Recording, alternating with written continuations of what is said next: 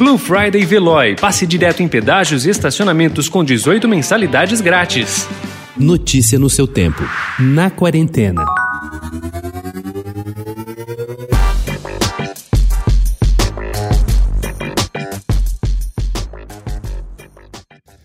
No primeiro volume do livro de memórias do ex-presidente norte-americano Barack Obama, Uma Terra Prometida, que a Companhia das Letras lança hoje, o Prêmio Nobel da Paz de 2009 é o primeiro a reconhecer a ironia de ter assumido o cargo no dia 20 de janeiro daquele ano, com os Estados Unidos em guerra.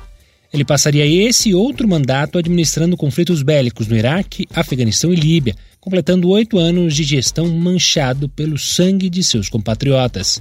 Culpa é a palavra que ele mais repete na autobiografia.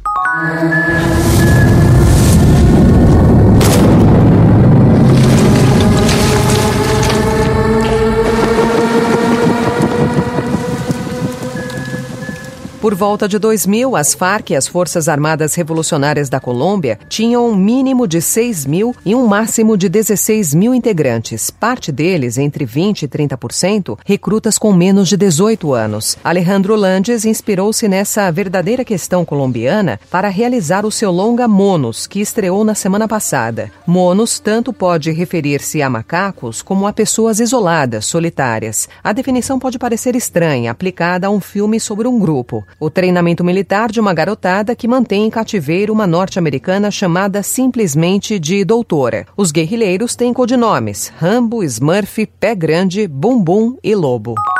Dicono che tutto è scritto e non si può cambiare niente. Sono uomo e sono orfano. Eduardo Ponte viajou para o sul da Itália com o objetivo de trazer sua mãe, Sofia Loren, de volta para as telas com o filme Rosa e Momo, drama disponível na Netflix sobre uma sobrevivente do Holocausto que cuida de crianças abandonadas e que marca o retorno da lendária atriz italiana às telas depois de mais de uma década.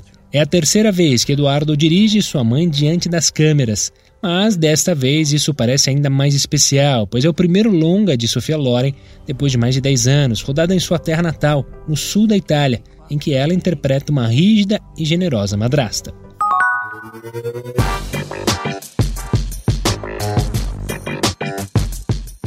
Rodrigo Santoro se sentiu como um pássaro em seu mais novo trabalho, a narração da série documental Sobrevoando, que chega junto com o Disney Plus hoje. A produção do National Geographic tem oito episódios que exploram quatro países da América Latina com imagens de cima. As mais de 160 horas de imagens foram captadas por drones em quatro países: Argentina, México, Peru e República Dominicana, focando em oito regiões e 30 cidades. Entre as atrações estão preciosidades históricas, culturais, da geografia, da fauna e da flora, como as pirâmides maias e os cenotes de Yucatán, a procissão de Senhor de los Milagros em Lima, as ruínas de Machu Picchu, a trilha de Colombo em Santo Domingo e as baleias de Puerto Madryn. Notícia no seu tempo. Aproveite a Blue Friday Veloy e passe direto em pedágios e estacionamentos com 18 mensalidades grátis. Corre que é por tempo limitado. Garanta o seu adesivo em veloy.com.br barra Blue Friday.